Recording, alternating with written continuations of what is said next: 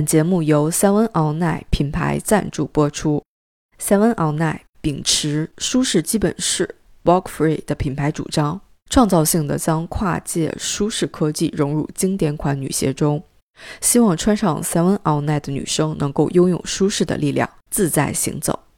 这个春天，Seven All Night 想请你跳一支舞，在生活这个剧场中，随时随地轻盈起舞。欢迎在天猫搜索 Seven or Nine 旗舰店，一起跳舞吧！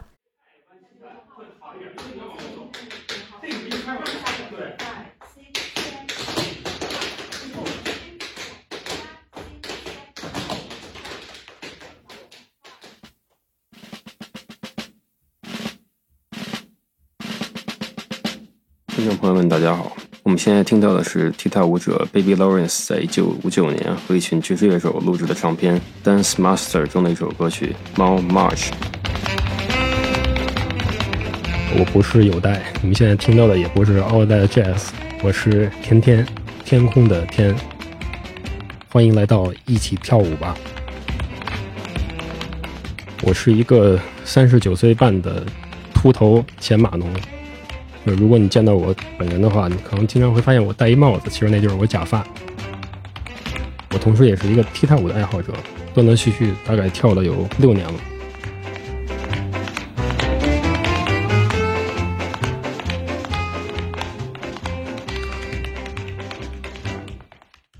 刚刚开场的天天，是一位把身体当做打击乐器的踢踏舞者。接下来，让我们跟天天一起进入踢踏舞的世界，一起跳舞吧。对于踢踏舞来说，玩儿是它的本质，因为踢踏舞也是讲究即兴的，它需要你有创造力和一些灵感。其实踢踏舞者，无论是国内的国外，就是大家互相见到的时候，都会有一种突然间见到老朋友的感觉。我之前有一次去一个运动会出差，是在中国的。那天下午非常无聊，我就在运动场边那么站着，也没事干。然后我一看，哎，这个运动场里边是木地板，我就跟那儿练了会儿沙佛。我练着练着，就有一老头走过来，我一看是一个美国的裁判，他说：“你会跳踢踏舞？”我当时其实刚学踢踏舞就一年吧，我就赶快说：“我说我不会，我不会。”他说：“我看见你跳了。”然后我说：“我是就只会一点儿。”他说：“那我们跳。”最简单的东西吧，我们就跳普通的 time step 吧。我说好，然后我们俩就在场边一块叮咣叮咣跳一这个。那会儿就体育场边所有人全围过来看，我们俩跳着跳着，然后又来了一个另外一个美国的老太太，说我还会跳这个东西呢。她呱呱跳是 wings，所以就是大家一看有人会跳，然后会的人就会都聚过来，这就是给你生活增加一个乐趣，就是你多了一个能够观察世界的角度。二零一五年前的天天，从没想过自己会喜欢上跳舞。我以前对跳舞其实就都不能说是没兴趣，是根本没概念，没有什么那种认知。你比如我走路上看一个人跳舞，我脑子里边他可能就这就被忽略了。但是我一直并不排斥任何的一种艺术形式，所以我记得是二零一五年那会儿，我的家属说拉我去体验一下摇摆舞。我那会儿已经三十二岁了，然后我体验了一下，我觉得挺好玩的，所以就这么跟跳舞算是沾上点边儿。然后就是那会儿学摇摆舞的时候，他们老说，呃，会走路就会跳舞。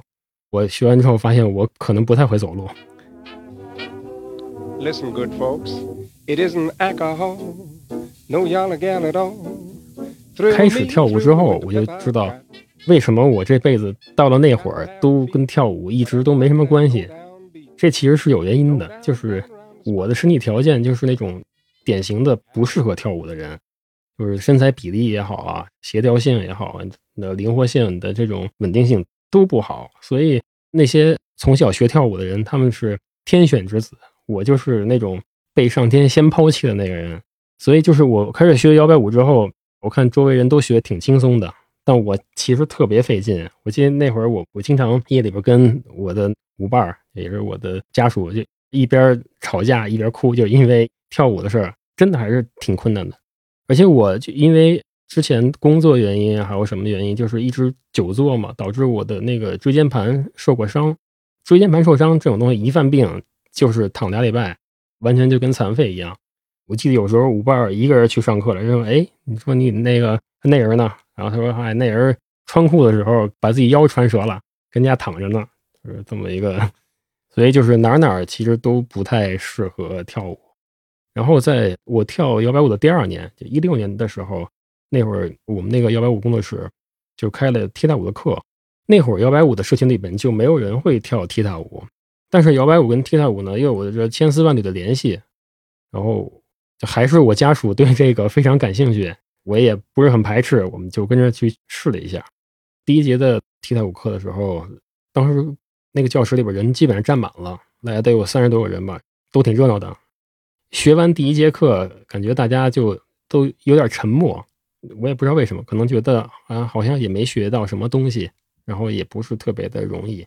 紧接着从第二节课开始，就是你会发现那人越来越少，越来越少。我记得就是到了第四节课的时候，我们教了一个舞步叫 flap，就这是一个踢踏舞里面的非常基本的舞步，它是看起来是一个人在走路的样子，但是你走路的时候是哒。哒哒哒这样的，但是 flap 跳起来呢，就是哒哒哒哒哒哒哒哒，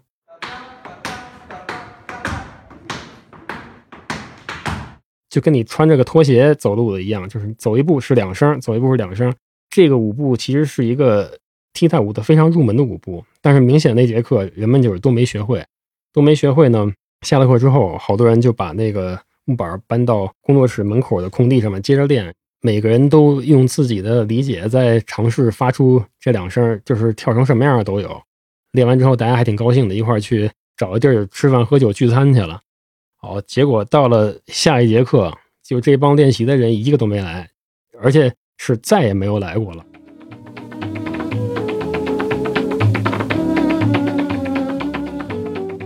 Flap 这个事情发生之后，其实给我的冲击还是挺大的，因为你看那么多人跟你一块儿。你觉得你有很多战友一起来上这个课，然后大家就咣当一下，因为这个东西就全走了。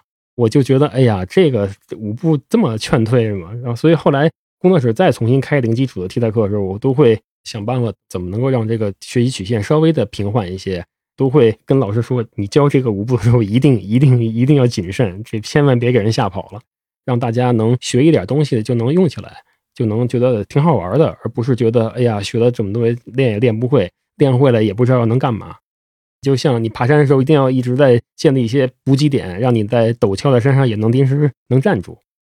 那会儿这么上了几次之后，最后就有那么五六个人基本上上不太走了。这样的人呢，我们就变成了一个小的练习团体。有时候没有课可上的时候，我们还会在同一个时间约练习，这个还是挺好的。这个练习小组其实它是会随着一代一代的在慢慢迭代，但是规模差不多 就是这么大。然后有的人可能中间加入，然后中间又走了。我们被筛选下来的幸存者里面，现在还存活的，除了我以外，有两个人，分别是各自的工作室的老板，然后还有我的家属，基本就是最老的一波人，就是我们四个了。我就是一个被称作“天天老师”的人，但其实我从来不教课，我不是老师，可能就是因为老去跟人说：“哎，你这儿不行啊，那儿不太行”，就是嘴比较碎，所以就被人叫外号叫“天天老师”。在最开始的时候，我们聚在一起练习，也不太知道练什么，就是玩儿。可能一开始练练基本功，大家就是凑合练，练着练着就开始玩了。所以我们经常会在一起胡搞瞎搞，互相激发自己的灵感。虽然踢踏舞很难，但天天有幸遇到了一个好老师。他是中国最优秀的美式踢踏舞者之一，被称为“中国踢踏舞王子”的江少峰。我觉得我特别幸运的就是我碰到的第一个老师是江少峰，他是一个绝对的世界级大师的这种等级的踢踏舞者。有着巨大的那种激情和能量感，你在现场看到他的时候，你一定会被他给感染。所以我有时候觉得他能出现在中国是件特别奇怪的事情，就像突然发现梅西出现在中国足球队里这种感觉似的。然后江少峰那会儿也挺愿意跟我们一块玩的，他是一个特别喜欢到处跟人即兴的人。这是有一次，呃，下了踢踏舞课之后，当时那个工作室的几个老师拿着自己的乐器过来，搞了一个小的即兴合奏。姜晓峰那头也在，他就拿着口弦儿也加入。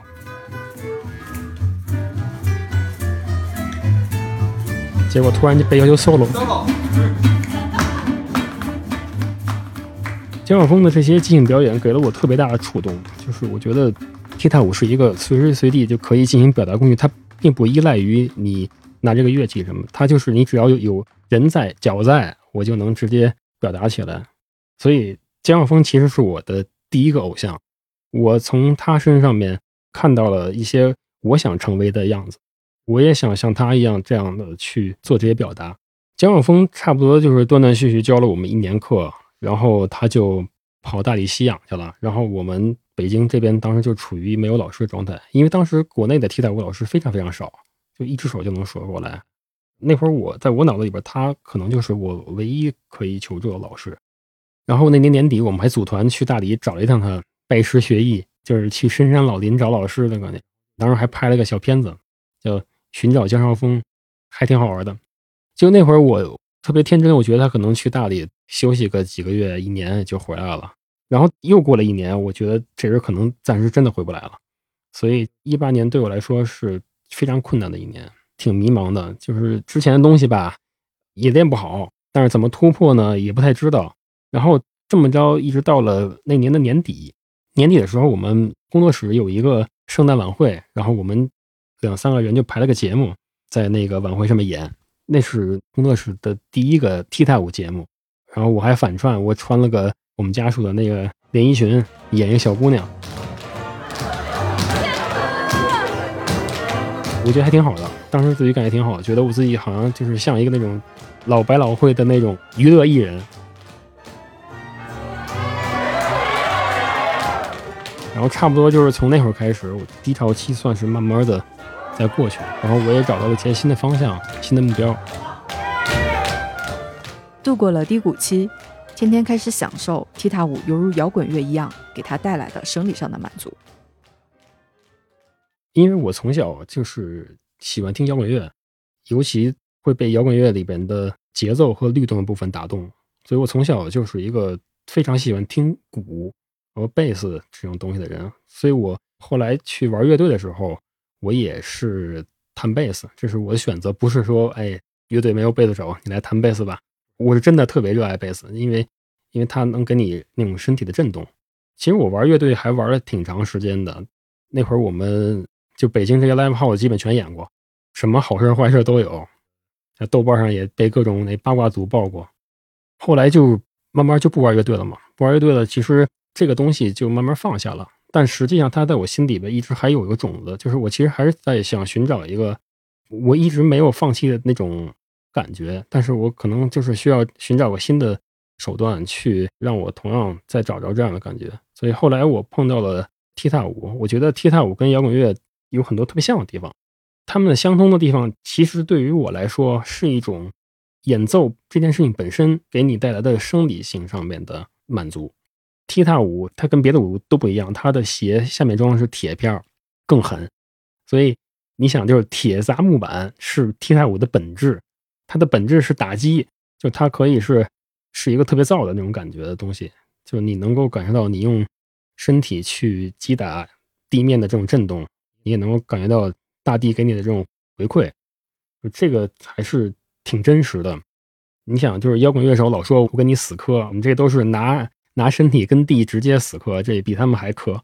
其实我不管是练习踢踏舞，还是跟别人一块玩踢踏舞的时候，我都经常会有一种我还是站在摇滚乐舞台上的那种感觉，就是有一种觉得自己挺屌的。哥们，今天给你玩点没见过的东西。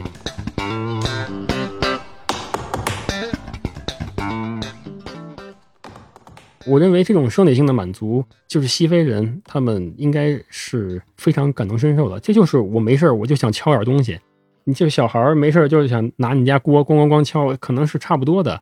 就是它是存在于人类的天性里面的，只不过可能后天家长说你不许敲，然后这种天性就没有了。但是敲打打击这种释放感，我觉得是存在于人类的天性里面的。所以你知道，就是很多很多的民族。都有类似踢踏舞这样的舞蹈比如说中国的藏族，他就也有那种脚底下会穿着一个能出响的鞋，然后跳的东西。其实，在我们的生活中，常常有踢踏舞的身影。它出现在十九世纪初，流行于二十世纪，但在二十一世纪的当下，天天觉得踢踏舞是一种反抗。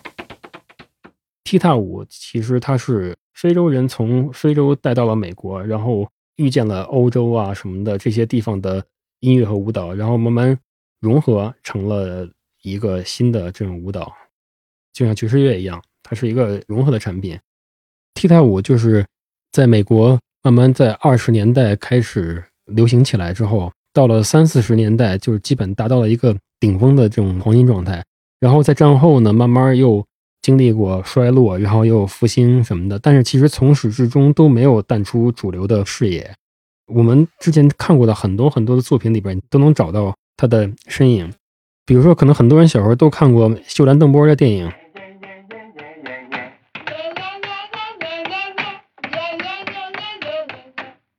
他是一个以踢踏舞成名的这么一个童星。然后像很多人都非常非常喜欢的一个百老汇范儿那种好莱坞系的这种歌舞片，叫《雨中曲》。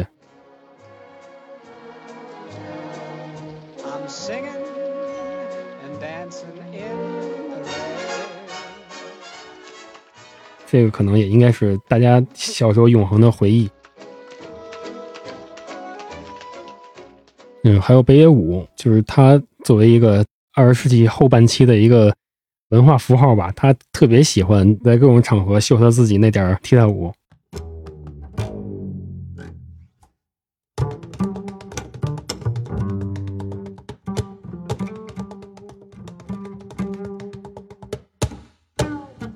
虽然就是跳来跳去就是那么点东西，但是确实还是挺帅的。江少峰其实我相信他也是因为类似 Michael Jackson 的最初的影响。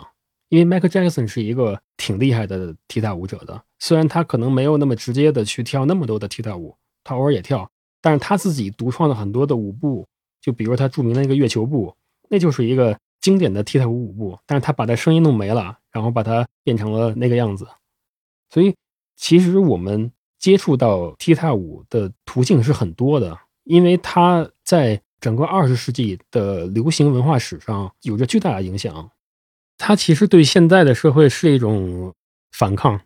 踢踏舞之所以会出现在二十世纪的一二三十年代，到三十年代的时候，差不多进入黄金期，是因为那会儿的人们没有那么多事儿干，人们可以花大把的时间去练习一个东西，所以那会儿就能出大师。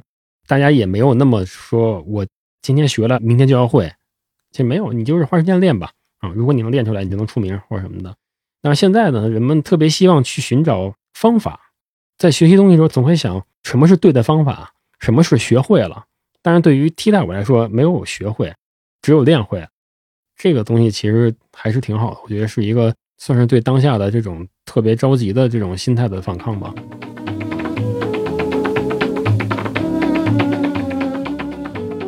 我一直觉得，就是你去学习一种新的舞蹈，或者学一个新的乐器，或者任何一个新的东西吧。你不一定非得要把它去学到一个什么样的程度，或者说，我确定我真的喜欢这个了，我再去学。其实很有可能有很多人来学踢踏舞，他学了一段时间，发现哎呀，自己真的不太行。但是他并不是一无所获，他很有可能是在来学习踢踏舞的过程中，对节奏有了新的认识。可能他以前听歌从来不会去注意节奏的部分，然后因为学习踢踏舞之后，他意识到，哎。原来节奏也是存在的，然后他可能开始去听它，那他的人生可能就就会被改变。这些东西都是很有意义的事情，所以我觉得我们还是得勇敢去尝试新的东西，去尝试是改变的开始。无论是结果是好还是坏，它都是一个生活往前推动的开始。生活往前推动是最重要的，即便是失败了，它也很有可能给你带来意想不到的其他收获。你真正喜欢上一个东西的时候，你就会花时间去练它。如果你能够持续的喜欢一个东西，你就会持续的花时间。这个时候，其实它是难还是不难，已经没有那么重要了。重要的是你依然在从事这件事情，你在做它的时候你就已经很开心了，所以最后能做成什么样就没有那么重要了。这个东西是我觉得，我觉得生活的本质就是这样的东西。你不是在追求一个结果，因为结果都是我们最终会渐渐老去，最后死了。但是你是怎么过你的生活的，其实才是它珍贵的地方。也许有些高手是因为社恐，但天天觉得踢踏舞是一个跟人交流的工具。为了获得更多的同好一起用舞步交流，天天做出了许多改变和努力，期待着和更多的人在某块地板上相遇。其实乐手也好，踢踏舞者也好，他们里边社恐的概率还挺大的。他们经常会是因为就是自己。不是特别擅长跟人交流，所以他们有更多的时间去练习，才获得这种技艺。他们其实是通过他们的这种乐器也好，跳舞也好，演的音乐也好，用音乐从另外一个层面在跟人交流。而且来自音乐的交流其实更加纯粹一些，就有点像以前人们会花时间写一封很长的信，把自己整个的思路整理清楚，然后给对方，对方看到之后也会认真的回一封信。就像这样一样，我觉得音乐的很多的交流是这样的纯粹的东西，它更有实质在里面，它不是一种流于表面的无意义的东西。踢踏舞虽然是一个个人的舞蹈，但是它非常非常需要同伴和社群。这里面有很多的原因，最主要的是，如果你没有人跟你一起去干一件事情，你很有可能就会放弃。人们在一起互相卷、互相激励，都是一个动力。另外一个就是踢踏舞，说到底，它是一个跟人交流的工具。所以，即便是像我这样不是特别喜欢上台，但是我特别喜欢在台下跟别人玩，就是即兴，实际上是在交换我们的想法。包括环境也是，比如说你在一个摇摆社群里面，你想上踢踏舞的课，那么你得有足够的人，否则你没有课可上，对吧？那这些同好是哪来？只能靠你自己去想办法把它吸引来，然后让大家能够转起来，有更多的人愿意加入，你才有更多的课可上，你的可以玩乐的这个草坪才会变得更大。如果一个人找到了踢踏舞这种表达的乐趣，他即便是初学者，他可能技术没有那么好，但是他依然是能够很好的表达自己的。我记得就是一九年的时候，我帮一个零基础的班排了一个他们的毕业的表演，嗯，因为那会儿他们老师去国外进修去了，然后我就是临时带了这么一个排练。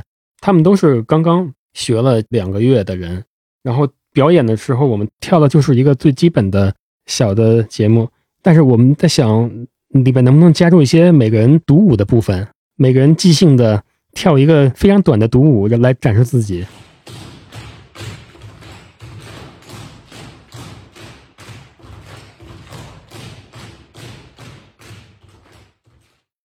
其实跳的特别好，但是我现在看这个视频里边的人，发现他们之中没有一个人留下来，到现在还在跳舞。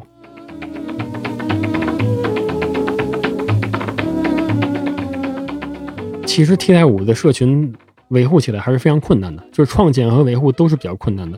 我现在依然能做的就只是依托于摇摆舞的社群，然后我们在这个里面作为一个被孵化的东西，一直一直在在保护着。但是我这一直在希望能够通过各种途径吸引到更多的人来参与。我本身是一个比较自我的人，就是比较内向。并不是一个喜欢积极的投入公共事务的一个人，因为跳摇摆舞和跳踢踏舞，我其实参与了很多很多的社群的活动，甚至我有了巨大的责任感。这个我觉得对于我来说就是一个巨大的转变，它实际上让我有了更多的愿意主动去接触世界和接触别人，努力去了解和理解别人的这么一个机会。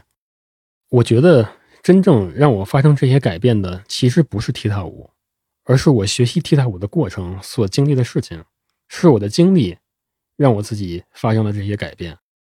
但是这些经历的开始，是因为我开始学了踢踏舞。此处就可以滚片尾字幕了。为了仪式感，我最后放一个 outro 的音乐，我们结束今天的。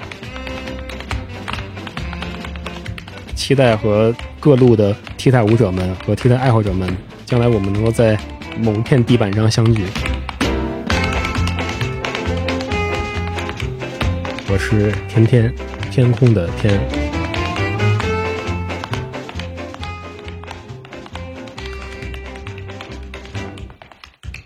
这里是日坛公园出品的叙事型播客《一起跳舞吧》。每一期我们将邀请一位不同的舞者，分享他们的舞蹈故事和跳舞的快乐。除了播客节目，我们也为大家准备了视频舞蹈小教程、线上舞会等活动。欢迎大家在节目介绍或日坛公园公众号获取更多信息，参与互动。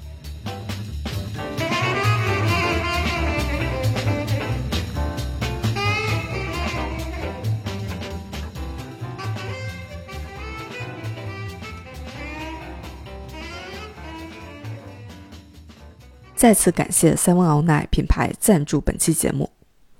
如果生活是一支舞，Seven All Night 希望以科技为每个女生打造生活的舞鞋，让舒适伴随每一个日常。